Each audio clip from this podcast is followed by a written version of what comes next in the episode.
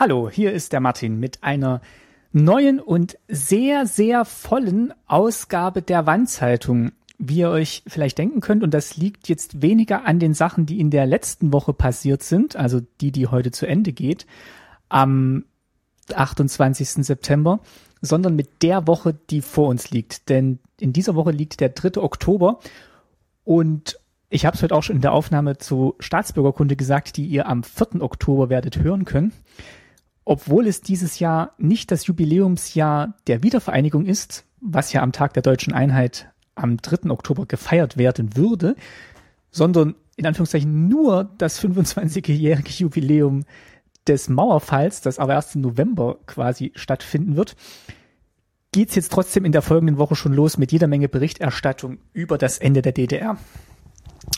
Und ja, ich will jetzt gar nicht viel Zeit verlieren, sondern würde sagen, wir gehen die Tipps einfach der Reihe nach durch. Äh, ein paar Sachen davon sind tatsächlich auch Rückblicksachen aus dieser Woche.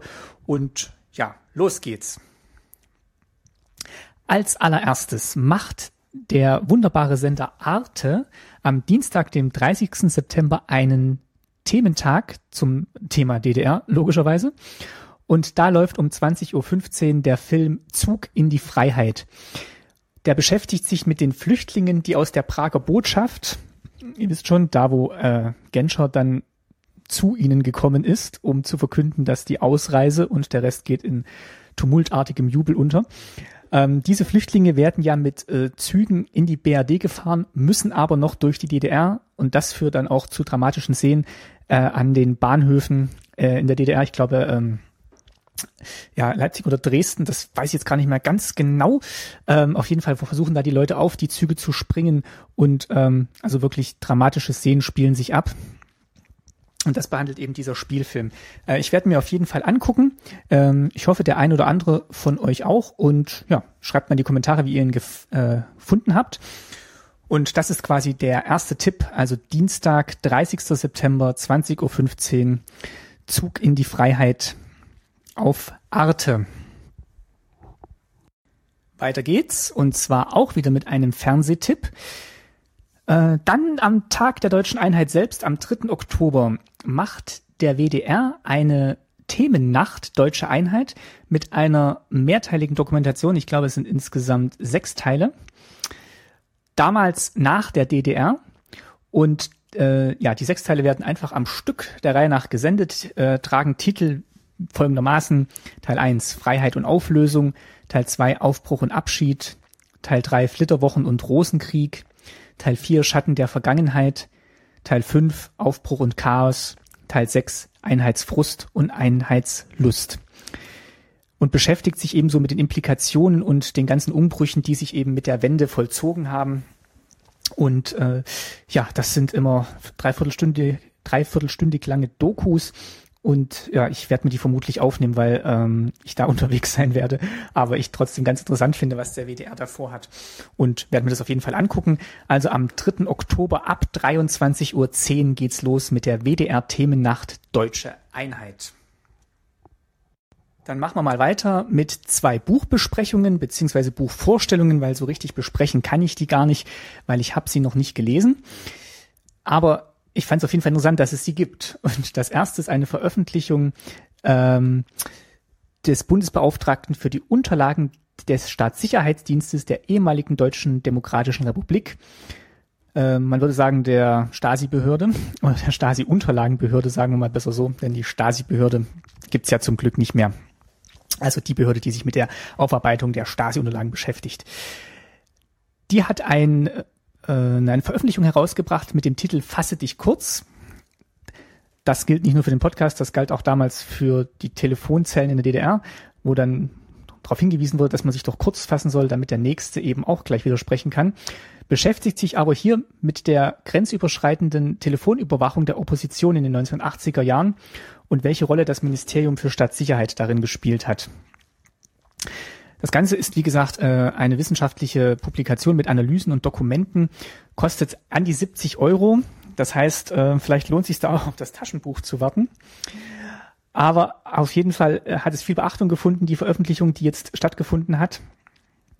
Und ich sag mal, im Zusammenhang mit der NSA und Überwachungsaffäre ist es vielleicht auch mal ganz interessant oder auf jeden Fall mal wieder interessant zurückzuschauen, wie denn andere Geheimdienste früher agiert haben und ja, welche Gedanken sich da gemacht wurden und welche Ziele da ins Auge gefasst wurden. Denn ja, die Oppositionellen der DDR sind natürlich dann die Helden von 89 geworden. Das heißt, sie haben quasi vorbereitet, was dann 89 zum Fall der Mauer geführt hat.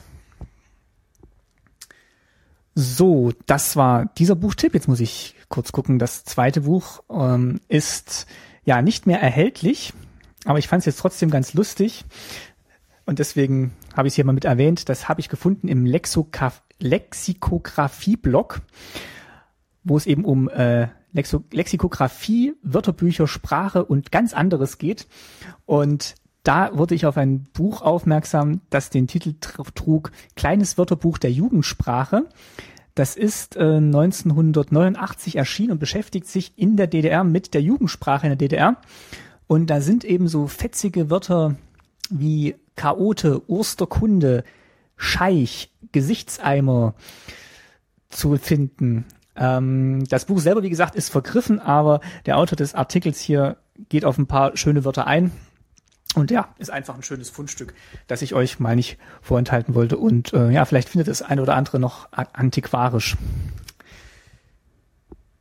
So, das waren die zwei Buchvorstellungen. Oh, es ist so viel heute. Da machen wir doch gleich weiter. Ähm, der Detlef Breitenbach auf Twitter hat mich noch auf etwas hingewiesen. Und zwar in D-Radio Wissen 100 gibt es eine längere Folge, eine längere Sendung, ich glaube eine Stunde elf oder so, die sich mit dem Abzug der russischen oder der Sowjettruppen aus der DDR beschäftigt und äh, ja, was nach 40 Jahren Besatzung dieser Abzug bedeutet hat. Und ja, ich habe es mir jetzt mal in die Hörliste gepackt und werde mir das dann vermutlich auf einer längeren Zugfahrt in der kommenden Woche anhören. Und ja, bin schon sehr gespannt, was es da zu äh, erfahren gibt. Den Link packe ich hier auch in die Show Notes. Ist erschienen am 26. September, also noch gar nicht so alt. Ist auf jeden Fall schöner Hörstoff, wenn ihr von den ganzen Fernsehsachen nicht so viel äh, dann könnt ihr hier zumindest was hören. So, dann gibt es noch ein Buch, das kann ich noch nicht so ganz genau einordnen. Das nennt sich Goodbye DDR. Prominente erzählen von ihrem Mauerfall ist im Aufbauverlag erschienen, äh, 272 Seiten und da erzählen eben Leute wie Henry Hübchen, Hans-Dietrich Genscher, Uwe Steimle, Eugen Ruge, Gregor Gysi, Rainer Eppelmann, Reinz-Rudolf Kunze und ganz viele andere, wie sie den Mauerfall erlebt haben. Ähm, ich habe gesehen, auf Amazon kann man auch äh, mal ein bisschen reinblättern in das Buch, da kann man sich mal so ein bisschen Bild machen, ob das was für einen ist. Ähm, ja, letztendlich hat wahrscheinlich jeder so seine eigene Sicht auf den Mauerfall und äh, Prominente natürlich auch, aber ja, ich kann jetzt noch nicht ganz einordnen, was dieses Buch dann so speziell für die Prominenten macht. Aber gucken wir mal. Weiter geht's. Äh, ich glaube, ich habe noch was gefunden, genau, und zwar hier hat der MDR eine Umfrage gemacht, wie ostdeutsche beziehungsweise wie die Ostdeutschen die Wiedervereinigung bewertet haben, äh, auch im Vergleich zu den Westdeutschen. Und da gibt's eine ja, Umfrage, die wohl repräsentativ ist, durchgeführt von Infratest DIMAP. Die ist online zu finden auf den Seiten des MDR. Und äh, ja, es sind ganz interessante Sachen dabei. Ich verlinke das hier mal, guckt mal rein. Äh, eine Frage vielleicht kann ich mal rausnehmen. Ähm, auf welchen Gebieten hat die heutige Bundesrepublik besondere Stärken aufzuweisen? Da war 1995 ganz vorne dabei mit 89 Prozent die persönliche Freiheit.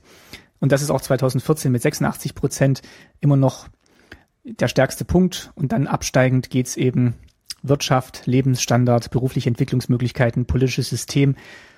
Kurioserweise das Schulsystem ganz unten. Also da hat offensichtlich die heutige Bundesrepublik noch Sachen aufzuholen. Und wir haben auch schon in der einen oder anderen Folge von Staatsbürgerkunde über das Schulsystem gesprochen äh, in der DDR und Vergleiche zu heute gezogen. Da lohnt es sich vielleicht auch noch mal reinzuhören. Zum Abschluss noch eine traurige Nachricht nach diesen ganzen Medientipps und äh, Anhörsachen, Lesesachen, Fernsehsachen. Ähm, die vielleicht auch ein bisschen über die aktuelle Berichterstattung über das 25-jährige Jubiläum hinausreicht. Und zwar ist ähm, der Designer Karl Klaus Dietl gestorben. Nein, natürlich ist er nicht gestorben. Entschuldigung, der Karl Klaus Dietl ist geehrt worden. Und zwar ähm, hat er einen Preis für sein Lebenswerk bekommen und sein Leben ist noch nicht zu Ende. Also keine falschen Gerüchte hier in die Welt setzen.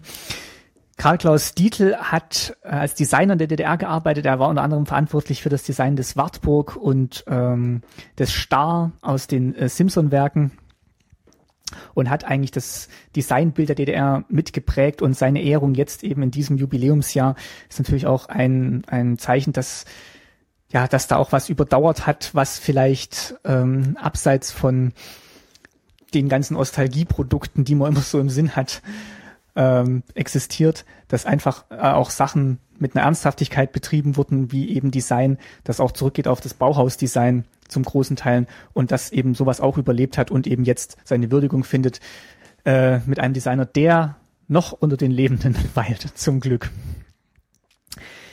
Ja, das soll es mal gewesen sein für diese Woche mit der Wandzeitung. Äh, fast zwölf Minuten. Das ist ja schon mehr, als ich mir eigentlich vorgenommen habe für dieses kleine kurze Format. Aber ich hoffe, es waren ein paar Sachen dabei für euch.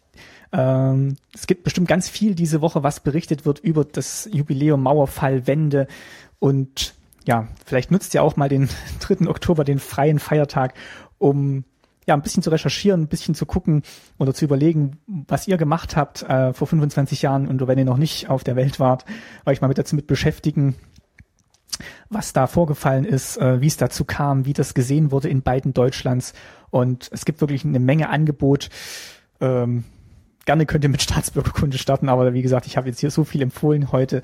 Ähm, da ist bestimmt was dabei, womit ihr den Tag ganz gut füllen könnt und vielleicht auch mit Leuten drüber sprecht, die damals dabei waren oder euch, ja, oder wenn ihr dabei wart, anderen davon erzählt, wie, wie das stattgefunden hat und was da passiert ist. Ich wünsche euch eine schöne Woche, ähm, genießt den Feiertag, feiert den Feiertag und bis zur nächsten Wandzeitung, euer Martin.